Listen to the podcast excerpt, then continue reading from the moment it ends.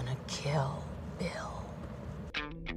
他妈的高考，他妈的为什么这么他妈的重要？人类从降生开始，没有任何公平可言吧？用力过猛，一般没有什么好下场。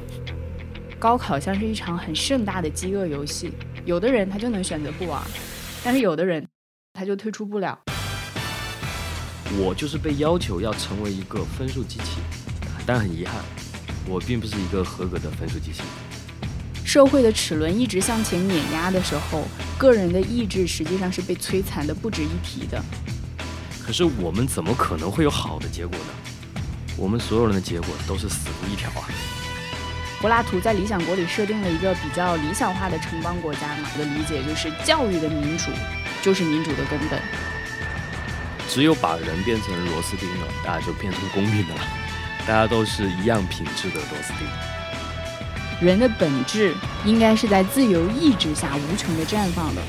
如果让你选择，你是选择恐惧还是选热情？其实你想干什么都可以干，你比想象的更自由。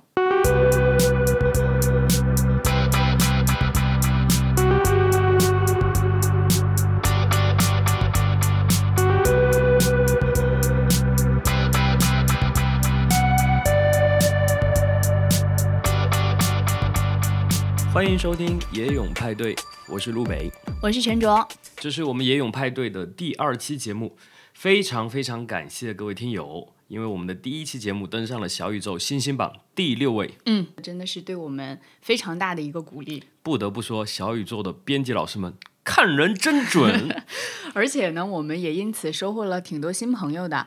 大家也可以在我们的节目详情当中来添加“野勇派对小助理卡夫卡”的微信，进群聊人生，与听友赤诚相见。嗯，今天我们要聊的这个话题呢，我相信大家最近也比较关注哈，已经上了非常多的热搜了。那就是高考，万众期待的高考分数线已经出来了。对，每年这个时候呢，都会上非常非常多的热搜。对，这也就是为什么我们今天一定要来聊一聊高考。嗯，因为高考对于我们这一代人来说。实在是太重要了，对它重要到我现在一看到那个热搜，我有点不想点开它，有点烦。但是我还是会了解一下今年分数线大概是什么样啊，还会特意去看作文题目是什么，而且我还会想，如果是我的话，这个题目我会怎么写？大概构思了一下。高考的重要啊，已经重要到了一种有一些荒诞的程度了。嗯，其实我们这一代人从出生的那一刻开始，似乎就是为了要参加一场名叫高考的战斗。或者说是一场表演，嗯，我们和我们的父母对高考都是无比期待的，然后也万分惊恐。期待主要在高考之前，到底是上清华还是上北大？对，然后结果，结果也上了香港浸会大学啊，还可以，还可以。所以说呢，高考关于我们一片光明的前程，呃，也关于我们暗无天日的深渊吧。如果没考上，呢就是深渊。在高三的时候，我成绩不是特别好。如果我没考上一个本科该怎么办？我是不敢去想复读的生活是什么样子的。嗯，似乎是每一个人的生活都被高考一刀两断。我们注定是要在高考前过一种人生，然后在高考后开始另一种人生。然后高考理所应当的给每一个人一次决绝的判决。其实你这种说法就让我感觉好像高考像第二次出生一样。所以说，我们试图去找到一个原因。为什么高考如此的猛烈？呃，我想我们知道一些很客观的原因，环境的原因，比如媒体上经常谈论的教育资源的不足啊，地域发展的不平衡，以及我们这种行动必须一致的举国体制等等。但这些四平八稳的解释，并不足以回答我个人的困惑和怀疑。他妈的高考，他妈的为什么这么他妈的重要？它的重要，他的重要让我感到很难过。嗯。它是我对功成名就的幻想，对父母多年付出的回报，对公平的美好愿望，但这些都没有成为我现在人生的动力，反而成为了一种负担。我依然是很渺小的我。嗯，其实我们今天也要探讨一下每个人怎么面对高考，因为你刚才说的是一种比较典型的面对高考的一种方式，这也能看出你主观对于高考它所承载的意义分配方式，你在一定程度上是遵守并且认可它的。对，在当时是的。嗯，现在距离我的高考已经过去十三年了，距离你的高考也过去十二年了。嗯，我们站在今天来看的话，我们当然知道高考分数上一个细细小的变化，都会对我们如今的生活产生天翻地覆的蝴蝶效应。嗯，但是我们对高考的重视又显示了很强烈的荒诞感。我我记得有一条新闻，其实是不止一条新闻，嗯，好像每年都有类似的新闻。为了不也影响孩子的高考，全家人向孩子隐瞒了至亲的死讯。嗯，没错，我们就是这么干的。高考的重要程度已经可以凌驾在我们最亲密关系的生死之上了。如果你把高考的重要程度看成另一种新生的话，似乎确实能凌驾在生死之上。那这样也就可以解释高考对我们的伤害，以及我们对高考的贪婪。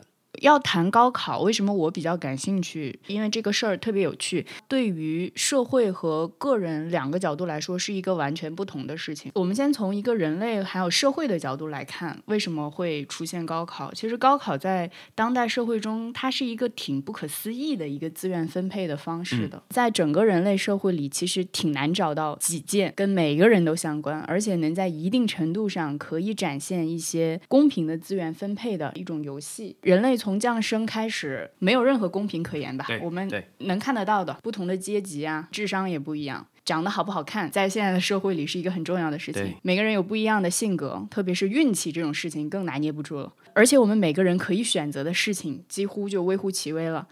而且人类大多数的时间都是在命运已经分配的资源的基础上，然后再来做一些许的努力，有的时候就成了。大家就会有一种感觉，就好像人定胜天了所以说，现在已经 不是福建人的天下了，不是啊！这是什么梗？不是三分天注定，七分靠打拼了。对，但是这件事情早晚有一天，每个人会发现它是一个短暂的错觉，因为大家总有把握不了的事情。就像我们总觉得 GDP 是一定要上涨的，对，但是其实这个是很荒谬的一件事嘛。高考它就显得挺特别的了，在它它几乎已经是最公平的那种事情了。对，它是在短暂的一个历史时间里，高考发挥了这样的一个作用，它为很多人开启了一条奇妙的通道。我们先不说高考对就是当前我们现在这个社会发展的一个有效性嘛，我们从公平性跟人类文明集体参与的程度来说，我们很多年以后再来看高考，可能某种意义上这能称得上是一个非常杰出的人类群体共同来追求功利主义的一个行为艺术。就是为了我的分比你的分 高一分。我记得高中的时候，我们老师经常讲这个话。对，你得仔细检查你的试卷，因为你检查出一个错误，多了那两分，你在全省的高考排名中就能干掉两千人。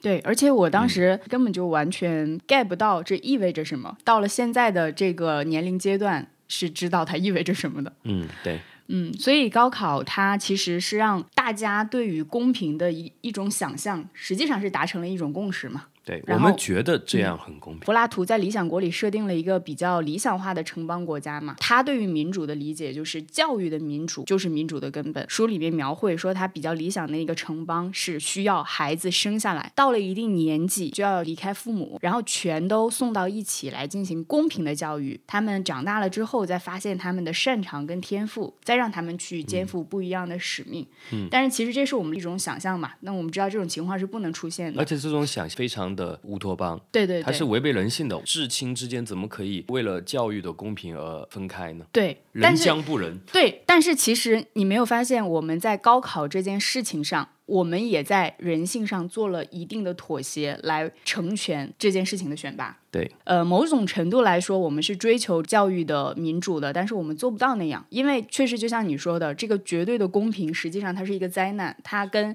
人性、效率等等都是矛盾跟冲突的。绝对的教育公平，可能就是绝对的对人的工具化。嗯，所以我们就没有办法变成这么公平的一个教育程度。只有把人变成螺丝钉了，大家就变成公平的了。嗯，大家都是一样品质的螺丝钉。嗯但是我们还在探索怎么样达到一定的教育公平，而且这是一个就是在民主进程中大家都在思考的一个议题。呃，我们可以看到现在西方国家其实它是陷入了一种阶级固化，其实在这种情况下，他们的教育的这种民主的主义其实是下降的比较严重的。但是在我们的特色社会主义国家，也是有这么一种独特的去逼近公平，但是又比较残酷的方式，就是我们说的高考。但是其实这中间，因为我们是这样的制还叠加着一些阶级固化的一个趋势，所以这是对每个个体来说比较重要的，对社会来说是永远需要讨论的一个议题。随着社会的发展，也是一种变得越来越是一种相对公平。嗯，就比如说家庭条件更好，他生活在更高线的一个城市里的家庭，他可能会获得更好的补习资源，对，他可能就会比偏远山区的一个农村里的孩子在高考上有更大的机会。但是这个完全解决不了，我们能解决的是有这样一个通道，让别人也有一丝机会。从个体的角度来看，在追求资源公平的时候，个体其实丧失的是最多的，也是受伤害最大的。我们一代一代人在无意识中丧失的东西有很多，比如说自由意志，嗯，我们会陷入功利主义，让我们没有办法成为自我。然后还有对情感和对人性的一些忽视，大家会变得结果导向，然后没有实际的目标，大家就会马上陷入虚无主义，而且这正是我们这几代人正在经历的事儿。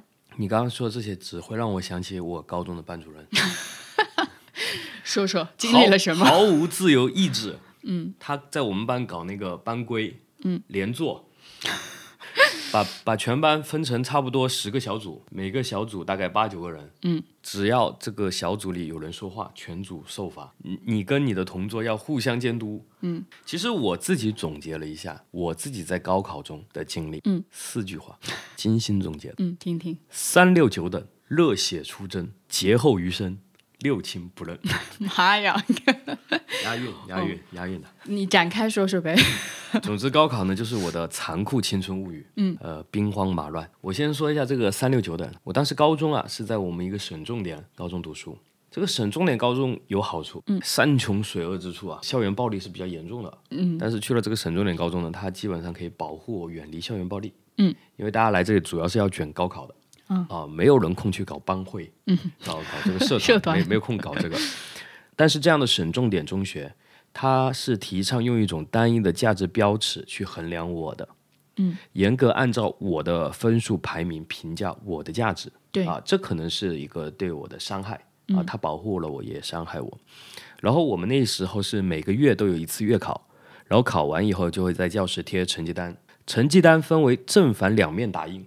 正面打印全班前四十名，反面打印全班后四十名。所以你就是在反面的。我永恒在反面。去高中三年，我只有一次出现在了正面。嗯嗯，你怎么觉得呢？我怎么觉得不重要？重要的是我们班主任怎么觉得。嗯，我们班主任说，之所以这样打印，是为了保护我们这些后四十名的人的尊严。意思就是说，没把你放出来，而且没把你现面。世，没把你拿出来现眼，已经是给你面子了。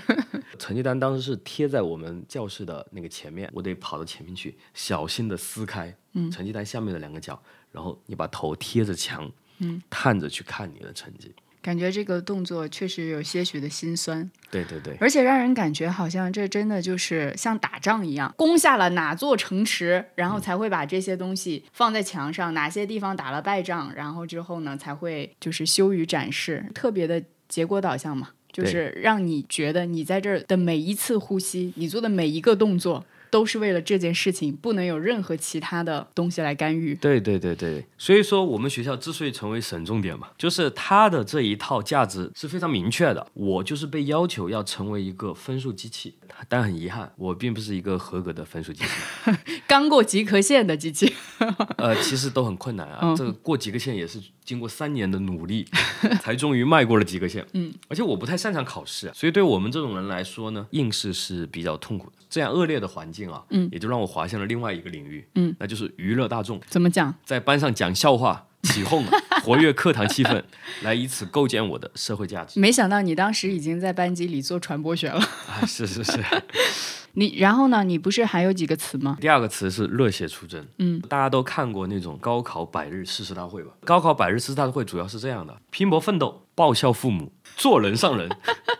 然后这一套逻辑呢，主要是依靠情绪，哦然后反映出一种对世界、对人生非常低质的一种理解。哎，但是我们学校就没有这种，是不是是因为你们学校是重点学校，所以才有这种东西？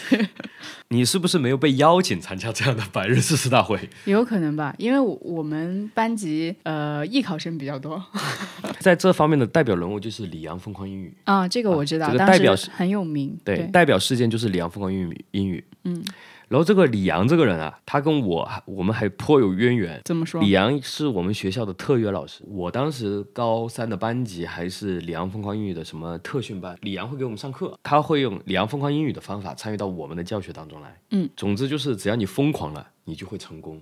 呃，我现在突然感觉你们这个特别像现在在训练那个呃 AIGC 大模型，一顿训练，一顿输入，然后之后像工具一样，然后一直被调动，然后让你们叫什么进化，才能得到这样一个结果。战争就是这样的，就是李阳疯狂英语啊，就是李阳疯狂英语有点牛逼啊！念英语啊，你不能在教室里念，你得站在食堂的那个餐桌上念。你只要站在那上面念，你就能够把这个英语念好。为什么呢？其实就是那个时期，新东方老师激情演讲也是这样的，嗯，报效父母，做人上人，拼搏奋斗这一套，嗯，把你整的热泪盈眶，然后你心里有巨大的能量被调动起来，是什么样的能量被调动起来？战争的能量，哦所以说叫热血出征啊。嗯，它其实就是一种战争的狂热被调动起来。嗯，这是对于人的调动。从社会的角度上来说，高考作为一个像战争一样的事情，大量的社会资源也被整合起来了啊，不论是学校的，还是社会的，还是家庭的资源。都因为高考而集中起来。我读书的地方是在江西省抚州市临川区上顿渡镇。哦，这个上顿渡镇听着就很土，它古代的时候是一个码头。但是这个小镇有两所省重点中学，嗯，一所叫临川一中，一所叫临川二中，嗯，我是在二中，嗯，在我读书的一零年的时候啊，这个小镇一年是可以考取五十多个清华北大的，哇，那是很，夸张的，嗯，呃，重点大学更是数不胜数，所以它整个小镇就是一个高考工厂。湖北的黄冈、河北的衡水，嗯，还有那个毛坦厂，跟我们这个是一个模式，只是他们更出名一些，就是一个高考工厂。嗯，所有人都是为了高考而活着。这两所学校呢，就用奖金啊、免学费的方式吸引各地的中考状元和名列前茅的学生，嗯，招优质生源来保证这个高考的升学率。本地的居民呢，就给外地学生提供住房和生活服务。说我当时就是住在一个阿姨家，然后她会帮我做饭，还会帮我洗衣服，照顾我，然后我就在这里专心读书就好了。街道上呢，到处都是眼镜店，全都是为了学生而开展的生意。学校周围是不能有网吧的，但是到处都是小吃，嗯，一眼望去都是补习机构的广告。外地学生来到了这个高考工厂，首先需要是成绩比较好，嗯啊，你才能够入学嘛。他这里要的是好学生，如果你成绩不好，达不到他这个要求，你是要交一个折校费，择校费是吧？对择校费个确实啊比较高。嗯，我当时就交了择校费去了。啊，你还交了，对对对，交了多少钱？六千块，原价是一万二，还打折了，对，找 托人找关系，然后这个一万二，嗯，这件事情后来让我扬眉吐气啊。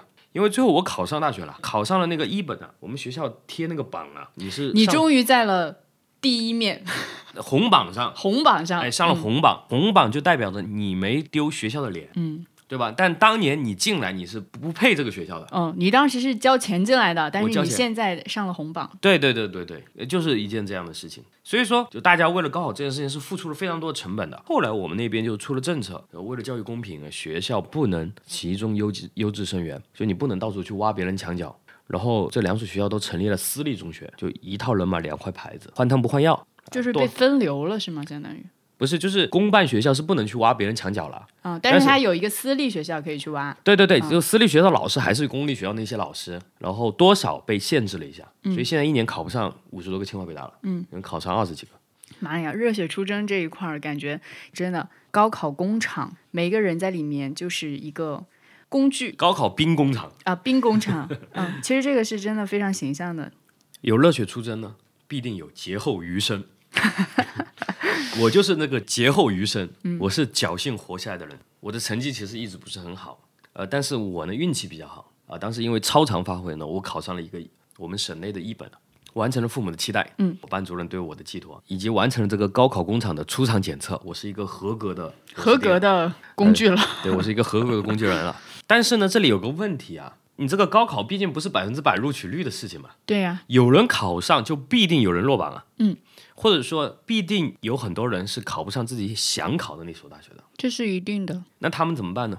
高考兵工厂就提出解决方案，复读。嗯，像我们学校其实高一高二的这个年级大概是两千人左右，其实已经规模很大了，已经是比一般的中学要多很多了。到高三的时候有四千人，就多出来的一半呢都是复读生。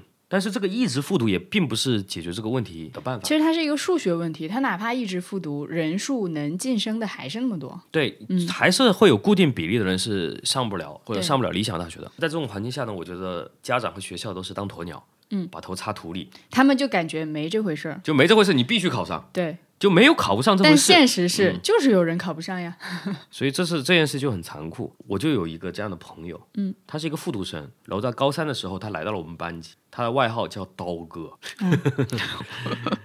刀哥这个人不错，他成绩很稳定，嗯，他第一年高考是因为没有考上一本而复读的，哦，所以说他其实成绩是 OK 的他。是有更高的要求。对他有一个更高的追求，他就觉得自己、自己是要考上一本的那种人。嗯，他他觉得自己连一本都没考上，他是接受不了这件事情的。嗯，他来复读，他整个人状态好像也还不错，每一次在我们班月考都能考全班前十名，非常稳定。嗯，那还不错，但是高考的时候他就栽跟头了，高考的时候他连二本都没考上。就是发挥失常呗。对，我不知道具体的原因啊，嗯，但是我就觉得关心则乱，关心则乱。可能对于二战来说，他可能会比第一次高考的压力会更大，那确实是，嗯但是他没有选择再一次复读，嗯，不想再复读了。估计受不了，这太可怕了这件事情。读了一所可能是他完全都看不上的那种学校，嗯，就那种名字有十十个字长的学校，嗯。再听到他的消息的时候，就说他已经辍学了，为什么辍学？他传销去了。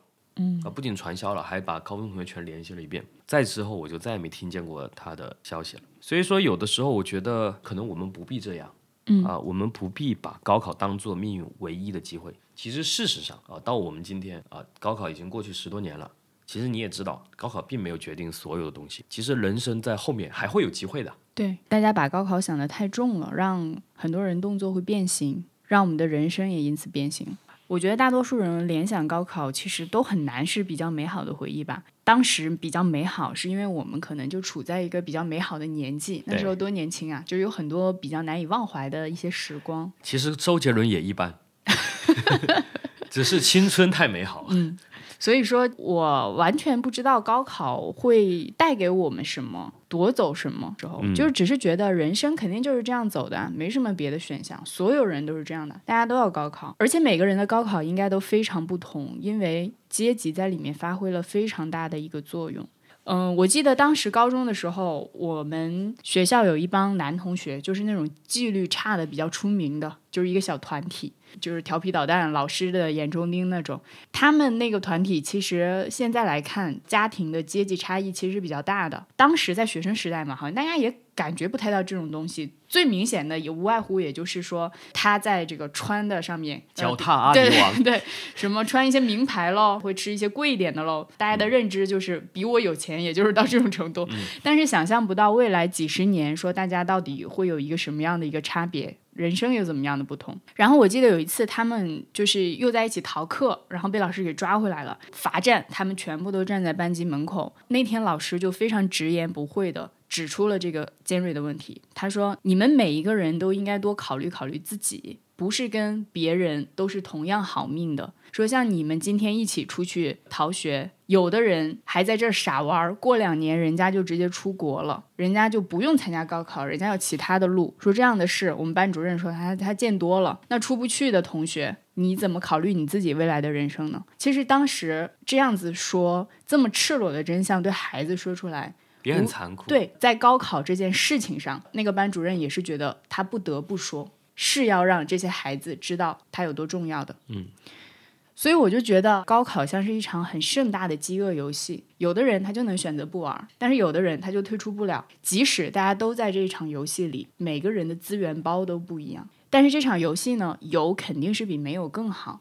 你说你就是饿着，或者说你参加这个游戏有可能吃饱，你觉得这个游戏有没有存在的必要？但是当游戏通关了之后，有的人他获得了比较珍贵的教育资源，从而改变命运。还好有高考，高考是对的。有的人会这么觉得。我回望这件事情，我是觉得它真的是一个对个体来说非常残酷的事情。有利的部分其实都是对于社会和集体来说的。首先，我们能学会竞争，还有面对压力。我之前看过一本书，叫做《反脆弱》。呃，大家有空的话也可以去看一下。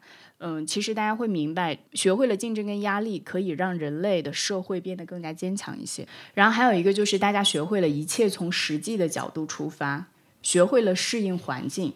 然后从某种程度，其实大家会有一种社会达尔文的进化，大家都在这样的一个体系里。想要变得更好，在一个维度里想要变得更好的时候，大家的这种进化是非常明确的。然后就是开拓了一条不公平当中相对公平的道路，可以让人类跟公平理想化的终点更近一点。嗯嗯，但是我是觉得他夺走的基本上都是每个个体的部分，它是对个体造成了比较大的一种摧残。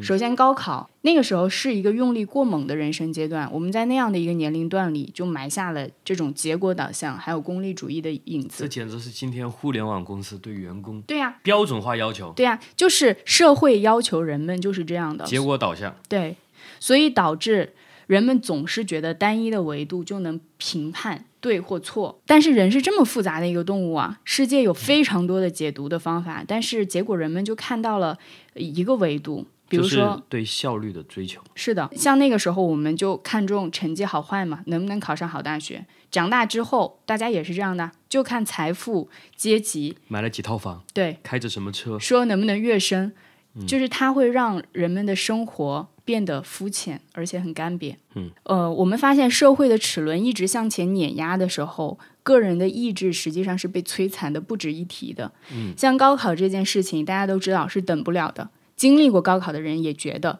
人生绝对是不能停下脚步的。哪怕高考这件事情已经过了，但是在人生之后的所有的节点，大家都会有这样的一个想法在里面，就好像所有的阶段，只要停下来，大家就会掉到了无底深渊里。这时候，作为一个一个个体的人，自由意志的存在空间就非常小了，它就会变成一种模式，被集体跟社会所规范化。还有就是我们在这样价值维度非常单一，而且缺少自由意志的社会当中，人是很容易陷入虚无的。像我们现在的社会，其实开始发展的变缓慢了嘛，其实这是一个正常的现象。那到下一个社会阶段，我们看现在生育率、升学率、就业率都在逐步降低，整个世界下一个的增长点，其实我们目前还不知道在哪里的时候，人是非常普遍性的会感觉到人生没有意义的，所以犬儒主义的横行一般在这种时刻诞生。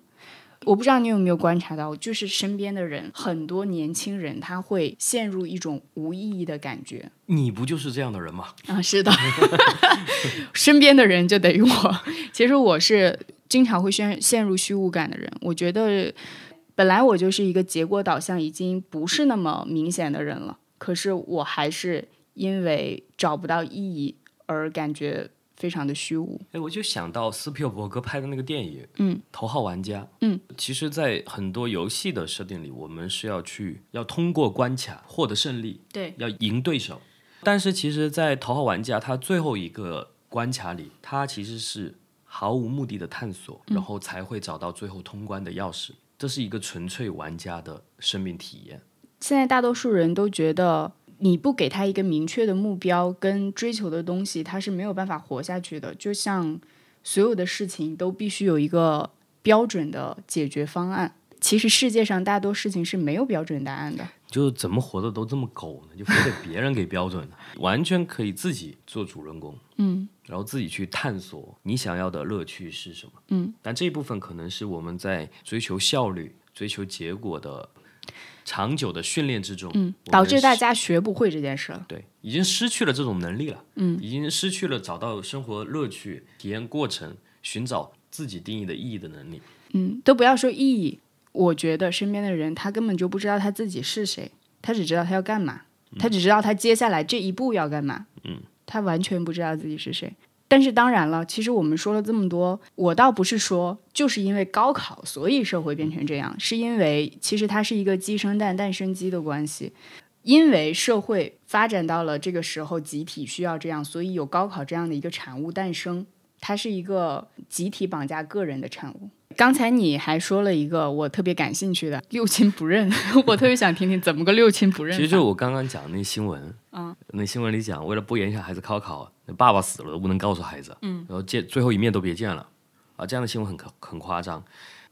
现在我是完全无法接受这样的事情的啊，因为我觉得这是反人性的。但是可能我当时在高考的那个年纪的时候，我可能是能够理解这种事情，因为只是我们没有遭遇这样的不幸。就是我高三的时候，其实我奶奶和我妈妈有去陪读，嗯，就个人管了我半年，然后我妈妈也是放下了她的工作，我们租了一个房子，呃，房间有限，她就住在阳台上，就那个阳台是封起来的，然后但是下雨的时候噪音会很大。她为我的高考是付出了非常多的，是对此我有一种很强烈的愧疚感。嗯，我觉得我一定要用考上大学或者成为一个有出息的孩子吧。嗯，来回报我妈，嗯，其实她不必付出这么多。嗯，是因为大家都觉得这件事情实在是太重要了。对他的付出也不仅仅都是在我身上，嗯其实是在高考这件事情上。因为在之后，我妈也没有对我那么好了。这让我想起来今年的那个就是新闻，呃，高考前的餐饮以及高考后的饮食对 比。对对对对对对对，所以我也不必如此的内疚。嗯，不论对孩子还是对父母来说，高考都不值得我们这样一副六亲不认的屌样子。其实我们是被高考吓住了。其实人生也没有多少事情值得我们这样用力过猛，一般没有什么好下场。嗯，就是你刚才说你会觉得很内疚，这种压力感实际上是很难散掉的。就是其实像你比较正常的工薪阶层的家庭，然后其实很多可能要全家所有的人供这个小孩。或者是两个小孩中只有一个小孩才能上这个大学，这件事情它是非常极致的，它是给人的压力非常大的。他哪怕最后取得了胜利，有一团阴影也永远蒙在他心里面，因为他是永远愧疚的。就像那种全村第一个大学生，整个家族翻身的希望，就背负在了一个可能还没满十八岁的孩子身上。这样的期待，可能在高考上可以助他一臂之力。嗯。但是可能在往后的人生，他会成为漫长的人生里都要在面对背负着这样的一个无法卸下的负担。对，其实我们刚刚谈的是我们经历的高考嘛，嗯，从七七年恢复高考到我们高考到今年的高考，高考是发生了很大的变化的。对，高考，嗯，改变命运的概率变得越来越低了。当年我们卷成那样，可能它的效果还是比较显著的。现在其实是到了一个我们还在这么卷，但它的效果越来越不显著的时候，我们更要反思这这样一个问题了。你想，当年恢复高考的时候，上大学的人那基本上都是人中龙凤，对社会的中流砥柱。直到现在，像九八五、二幺幺毕业，也很多人没有办法找到一个满意的工作。对，现在你哪怕读了一个本科嗯的学校，因为现在扩招很严重啊，你出来也没办法再找到一个白领的工作，你还是要去做一个体力工作。嗯，他没有满足大家的期待，你可以去当一个外卖小哥或者一个送快递的。对高考，它整体的门槛跟竞争性其实没有降低，大家还在那疯狂的内卷。但是疯狂内卷之后，我们会发现，它已经没有办法解决个体的问题了。呃，某种程度上，大家就是说开始无效内卷了。那大家就要思考，在我们个体受到了这么大的一种伤害，以及我们割让了这么多东西之后，我们收获的到底是什么？其实像当年我们说改变命运是非常明显的，哪怕到了我妈这一代。其实她也是比较明显的，他们家一共有七个小孩，只有我妈妈一个人，她是考到了城市里的，所以她现在跟她的兄弟姐妹们过着截然不同的一些生活。而且还不是高考，对对对当，时只是读了中专师范，对对对。就已经很不一样了。而且我说他们过着截然不同的生活，不光是物质方面的，我说的是整体的资源分配，而且这一切都是一场偶然。我妈当年第一年其实是没有考上的，他们家有一条默认的规则，就是没有复读这件事儿，给每一个孩子都是公平的一次的机会。如果你这次没考上，那你就开始工作赚钱吧，因为这个家这么多人，大家也需要钱。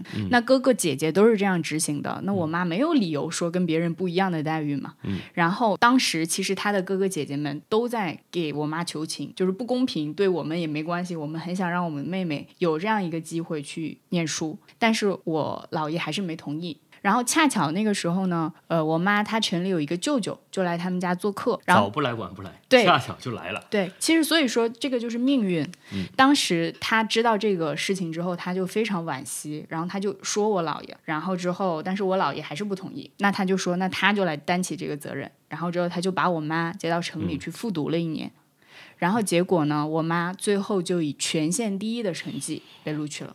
就是那一次串门，就改变了我妈一生的一个命运。当年有多少人就因为这一次考试，得到了截然不同的人生？如今一次高考，嗯无非只是你到底是在上海送外卖，不是不是在北京送快递。不不不，现在的一次高考是你到底是 啃爸妈几个月，还是啃爸妈几年，今年本科毕业生好像是，是非常的恶劣。因为我表妹也是今年毕业，已经在家躺了大半年了，就是这其实很正常。嗯，对，现在他们年轻人很多毕业就失业了，确实没有工作机会啊。但是他们也是这么高考的呀，对就是他们也是经过了这样的一个奋斗去努力，但是他们就是没逃过这项过滤嘛。开玩笑，就是他们总说自己还是在这当全职儿女。其实我觉得面临这样一个情况来说，因为现在的小孩在这样的一个社会环境下，跟我们当年的价值标准比，肯定是不切实际的。你不能说你现在毕业了，你为什么不行啊？你看妈妈当年我怎么怎么样，你不能这样衡量一个小孩，因为它是一个数学问题，资源就是这样的。更重要的是，人生本来就不是为了只为了社会创造价值而活着的，因为人不是机器，人更不是工具，所以社会也好，父母也好，是有责任帮他们把这个难关渡过去的。呃，从资源分配和命运改变的角度上来说，高考的有效性大大降低了。从教育的角度上来理解的话，嗯，高考也从一个教育的机会变成了反教育的我们人生的阻碍。一九七七年的时候恢复高考，其实当时是广大的知识青年都被困在了农村。嗯，但是因为恢复高考，他们可以有一个机会进到大学里去学习，所以看最开始几届考上大学的人，他们其实今天在社会上是发挥了非常非常重要的贡献的，他们恢复了我们整个国家的制度，嗯，和经济发展。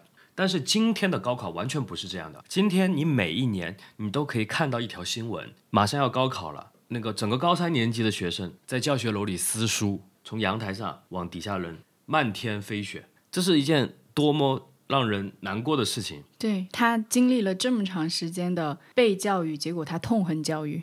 对，当年恢复高考的时候，大家想要找到一个复习资料是多么的不容易。平时他们也得从事农业劳劳动，只能在劳动间隙，他们都要抓住这个时间去获取知识，嗯，通过考试。而今天，大家是要把这些书都撕掉，大家仇恨自己掌握的知识。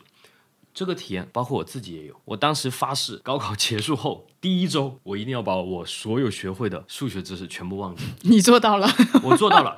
我从高考结束到今天，嗯，我没有回想过一次我掌握的任何数学知识。真的吗？十以内有吗？那不是高中的，那是小学的。我说是高中的，就那什么 sin、cos。我现在真的忘记了 sin、cos 的那些数值是多少，我真的忘记，我忘记的彻彻底底。到了今天，我觉得对数学的态度大可不必如此，因为其实数学不可怕，只是数学老师比较可怕。啊，其实数学老师只是一个代表，嗯，他为高考的这样的体系发言啊，因为我的班主任就是数学老师，嗯，这样的误会呢，我花了十三年才逐渐的解开，这是一个巨大的浪费，浪费了我对数学存在的乐趣的可能性。当年我们学数学，我完全不知道数学意味着什么，数学到底是什么？不知道方不方便问一问，高考的时候数学考了多少分？所以其实高考数学我考了 一百二十八分，可以可以可以，respect。有没有五十分？所以我们刚才聊的就是个体。我们大家在面对这件事情的上的时候，要有一个自己的判断，因为我们面对的时代我们不能把控，不一样的时代有不同时代的使命，还有价值标准，也有那个时期不一样的时代命运。这个确实我们是没有办法把握的，但是我们应该清楚的认识到，人的本质应该是在自由意志下无穷的绽放的。不管是在什么样的社会跟时代下，我们都能够带有尊严的奔向自己选择的意义跟目标之中去，去完成这场并不长的游戏。这就是一个有生命价值的好的人生。如果我们了解了这一点，其实就了解了高考的分数它到底能决定什么，而无法决定什么。那到底决定了什么呢？到底决定了什么这件事情，我是很害怕聊这种决定论的话题的。我们经常会看到很多人讨论说，婚姻对一个女人的一生到底决定了多少啊？或者说努力一定会成功吗？就这样的决定，细节决定成败。对 对，就是这样决定论的话题。其实这是真的说不好的，哪有人能说得好这种事儿啊？这就是命运的问题。这些当然很重要，但是我是觉得这种思维方式对个体来说真的就是摧残，因为大家会因为这种决定论的思维方式会非常痛苦跟焦虑的。如果说用这种方式去思考问题，他就背负着一种。我们要通过，比如说像高考、婚姻、未来的种种，去扭转人生局面，去挽救失意人生的这种态度。那这个时候，人生已经狭窄到，我们就只能从功利主义的角度来获取意义了。这其实就是高考决定，嗯，我的人生的那部分。我关于高考所有的感受，从来都不是自由的解放，而是被恐惧支配。嗯，我觉得高考就是一个所有人一起参与编织的一个恐怖故事。它甚至都已经不是我的一个记忆了，嗯，它是一种 DNA，成为我的一种行为方式，嗯，我会很害怕明天是周一要去上班，我要去解决一个棘手的问题，我不会相信这件事情是会顺利的，嗯，这是一种对于任务的恐惧感。同时，我奋斗的动力也是来自于这种恐惧的，并不是你要去赢取什么。收获什么样的快乐和幸福和满足，而是你要逃避到坠入深渊。嗯，高考结束后的感受，我至今都历历在目。在高考之前，我们高考之后要烧书啊，要裸奔呐、嗯，等等庆祝的方式。但其实考完最后一科英文的时候，走出考场，所有疯狂的念头我都没有任何动力去实现。嗯，反而我变得非常的平静，是因为我结束了高考。但是我又开始继续担忧高考之后的人生了。嗯，我在害怕，我依然还是在害怕。就是因为你把高考这件事情看得太绝对了，你觉得它能扭转你人生的局面，你觉得度过了高考，好像一切都会变好。但其实人生肯定不是这样嘛，人生其实是一条特别特别漫长的路，确实有那么几个路口比较特别吧，像高考，但是它绝对不可能说你这两次通关了，未来就一片坦途了。嗯，就像我们经常说，毕其功于一役。这件事情其实没有这种事情的，这个是人类对未来的一种美好的幻想吧。就是没有这种事情，没有说王子跟公主永远的幸福生活在一起这种事情，不可能的。书一合上，王子一个大，公主一个大逼兜就扇过去了。所以我是觉得高考它是决定某些资源的分配，然后之后教育决定了你怎么看待自己，还有这个世界。你可以利用高考，你可以把高考当做一种工具。而不是让自己成为高考的工具，成为社会的工具。大家不要被假的这种集体意志蒙蔽你的双眼。其实你想干什么都可以干，你比想象的更自由。高中的时候都学过一篇课文，叫《等待戈多》。我们不知道戈多是谁，我们不知道戈多为何而来，更不知为何等他。就像十八岁的我们面对高考一样。嗯，等后面又过了很多年，我们知道人生本无望。迈过高考也枉然。在我看来，努力是没有用的，因为所有人都在努力。努力从来不是那个改变你命运的关键点。在成功学的范畴里，有用对应的其实就是好的结果。可是我们怎么可能会有好的结果呢？我们所有人的结果都是死路一条啊！但是我们可以拥有的是好的过程，感受自由、感受美的生命体验，寻找热情。除了恐惧，热情也是我们的动力。嗯，如果让你选择，你是选择恐惧还是选热情？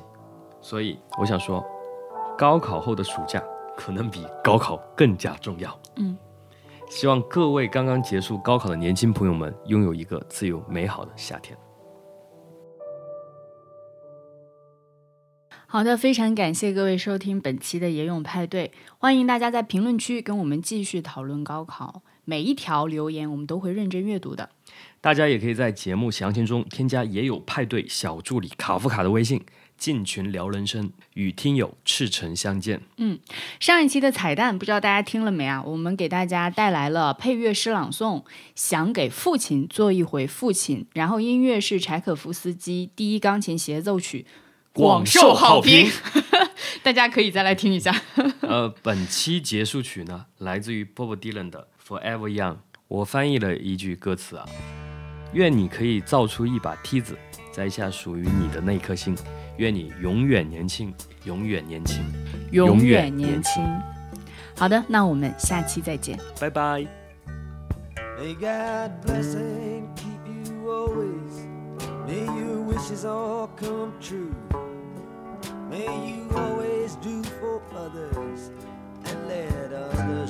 climb